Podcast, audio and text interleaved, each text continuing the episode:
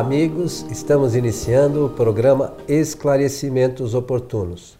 Lembramos sempre que este programa é uma realização da Sociedade Espírita Francisco de Assis, casa sediada na cidade de São Paulo.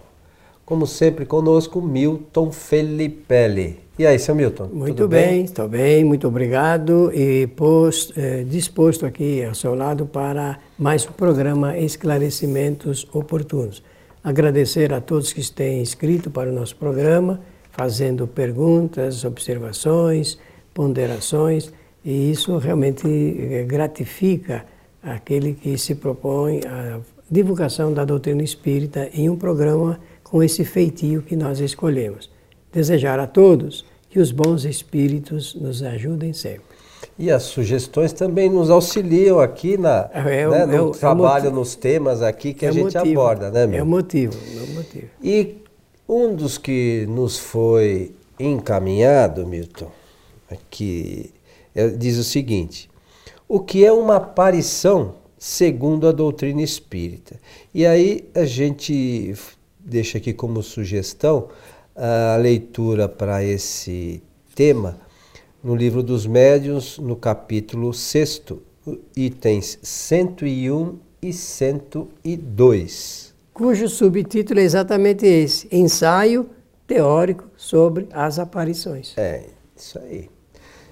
Então, para quem quer conhecer a doutrina espírita, fica a sugestão aí de, de do tema, né? De isso estudo, mesmo, né? Isso mesmo. Olha, nós não estamos aqui falando de fantasmas, né? É. De aparições fantasmagóricas. Estamos falando aqui eh, de algo uh, real, concreto, que se apresenta e o Espiritismo então desenvolve a sua teoria pela observação. Embora Allan Kardec tenha oferecido esse subtítulo, Ensaio Teórico sobre as Aparições, é necessário dizer que, como ele era um observador muito atento, é, persistente, cuidadoso, ele se torna, nesse caso, um verdadeiro cientista, porque ele vai fazer, além da sua observação, ele vai fazer uma pesquisa circunstanciada de, de como as pessoas realmente veem essas aparições. Então é natural que ele comece por explicar o que são aparições. Ele fala inicialmente das aparições em sonhos. Quem é que algum dia já não disse: Olha, o meu pai, a minha mãe, meu irmão me apareceu em sonho? Ou quando eu estava dormindo. E por que, que a pessoa diz isso? Porque houve uma, uma aparição mesmo, não há uma palavra para substituí-la. É, é, e dessa forma o que se pode imaginar é que um espírito, de alguma forma, teve uma relação com outro espírito, só que esse está encarnado, é, em estado de sono, se desprende o que está encarnado, e o outro, como já está desprendido mesmo, porque não está mais encarnado, pode se relacionar. Às vezes existe uma relação de comunicação, intercomunicação, e muitas das vezes só a aparição se apresenta. Só existe um detalhe que eu pretendo, ainda no nosso programa, dizer quais são os motivos pelos quais existe uma aparição. Ou melhor dizendo, por quais motivos um espírito aparece ou se faz representar para alguém. Nós temos que saber a, é. a, as, as, circunstâncias e os motivos. É, muitas vezes as pessoas, é, só sobre essa questão, ficam aí desesperadas atrás de uma psicografia, né? Será? Como é que será que está meu parente, aquele fulano e tal, meu, minha esposa, meu filho, minha mãe? É tão Enfim, fácil. E, e a gente tem esse contato diretamente com o espírito durante a noite, só que acha que aquilo é, é, é uma é um sonho simplesmente, né? E muito pelo contrário, aquilo é uma realidade. E representativa. E representativa e pode matar todas as nossas angústias, todas as nossas dúvidas. E a gente fica buscando, preciso ir no centro, tenho que receber uma psicografia.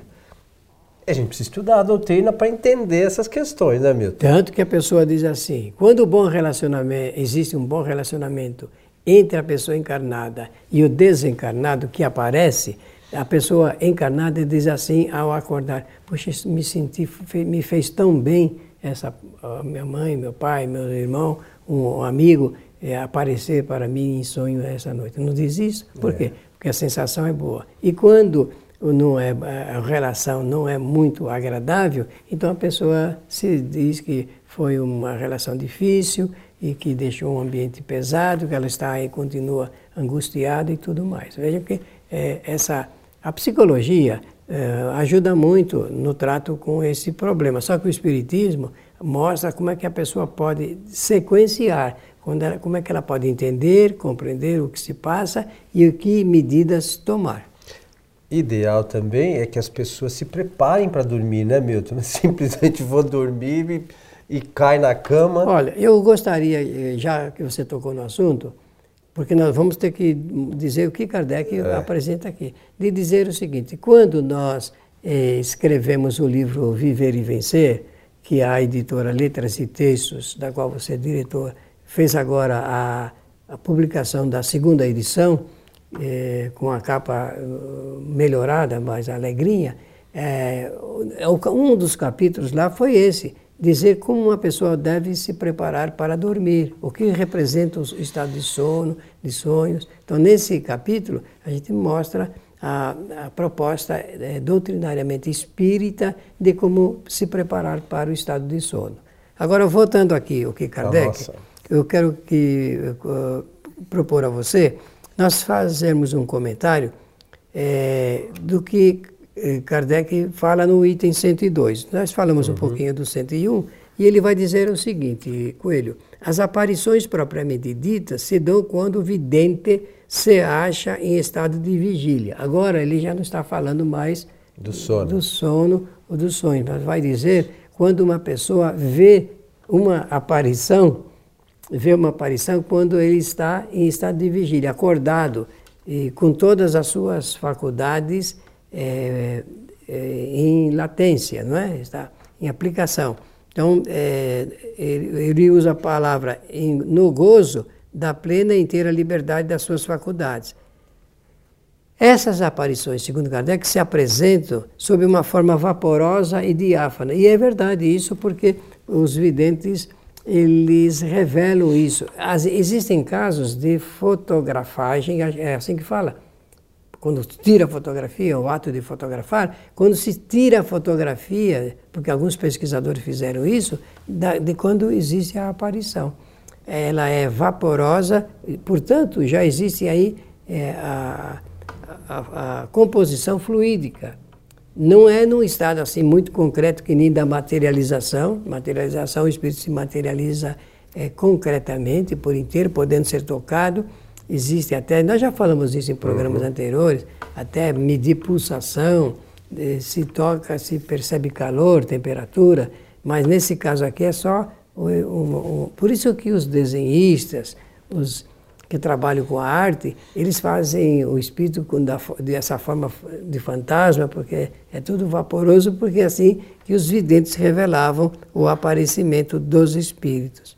E ele usa a expressão, o Coelho a sua forma vaporosa e diáfana, quer dizer, quase desaparecendo, né? quase eh, eh, fluidicamente mesmo.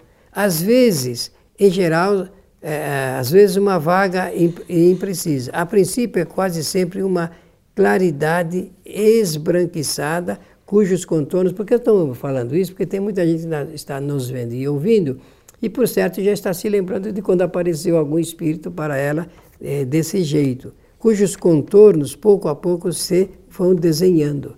Então, tem alguns que revelam que começou a aparecer a cabeça primeiro, depois os, o tronco, os membros, e aí foi, é, pouco a pouco, tendo essa é, figura diáfana é, aparecendo. Algumas assustam. Eu já vi pessoas falarem que ficam assustadas quando existem essas aparições. E outras, elas recebem com naturalidade.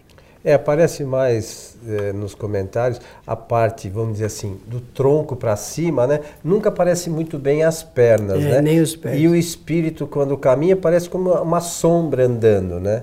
Então, é, é uma coisa característica né, própria da condição do espírito. Do né? espírito na formação fluídica. Porque, não, no fundo, ele se apresenta como ele quer se apresentar. Essa é uma questão importante. Né? Ele se apresenta porque é a vontade dele, ou se mostrar bem nítido, ou para caracterizar a sua identidade, ou então para sugerir apenas que ele está passando por ali. Se ele quer definir a sua comunicação em torno de pensamento, com certeza, além de aparecer, ele pode projetar o pensamento e o, o, o, a pessoa ela recebe esse pensamento com certa intensidade. É, o fato, o fato interessante e importantíssimo dessas questões estão relacionadas, às vezes, a, a como os, os, espíritos se mostram. Né? É, existe um, um, E aqui tem o um comentário, mas lá na Gênese também, no capítulo de fluidos, tem um item que trata da fotografia do pensamento, que mostra como o espírito por vezes se apresenta com os sinais característicos, né? De, Vidas anteriores. De, não, ou daquela vida que a pessoa que está vendo conheceu, conheceu né, para poder identificar, ou pode se apresentar com qualquer outra encarnação. Mas o fato que eu acho relevante, e, e a gente precisa estudar um pouquinho a doutrina para não se perder nas conclusões que, que a gente tira sobre essa questão é, é, mais ou menos o seguinte, como diz aí. Então, por exemplo, se o espírito não tinha uma perna, ele se apresenta para você sem essa perna. Faltando Mas uma perna. não é que o espírito não tenha perna. É, é a maneira com a, é, pela qual a gente vai conseguir identificá-lo. Então, por exemplo, é, é, às vezes que é importante, é, às vezes o que a gente comenta aqui, para as pessoas não confundirem é, o estudo depois. Então vamos imaginar. Você lembra aquele caso daquele, daquele filme do vigilante rodoviário Sim. que tinha o cachorro e que tinha um carro? Então, se aquele espírito for se apresentar para alguém querendo mostrar que, é, que era ele, ele vai se apresentar com o cachorro e com o carro. Para quê? Para que seja identificado. Isso não significa, e, e, todos nós sabemos, que não há espíritos de animais no mundo espiritual. Aquele cachorro é construído fluidicamente naquele instante, enquanto o espírito estiver pensando nele. Exatamente. Então, é, é essas coisas que a gente vai, tem que entender. Outras questões são os sinais característicos. Então, por exemplo, como eu já disse, se o espírito não tinha uma perna, ele vai aparecer sem a perna, fluidicamente. Mas não é que ele não tenha perna. O espírito não, não tem perna ou tem perna, não tem problema, é, não é esse o objeto dele. O espírito é, é fluídico e ele se apresenta do jeito que ele quiser. Quer ver como é que Kardec diz isso? É. Ele fala assim: podendo tomar todas as aparências, o espírito se apresenta sob a, a que melhor o faça reconhecível.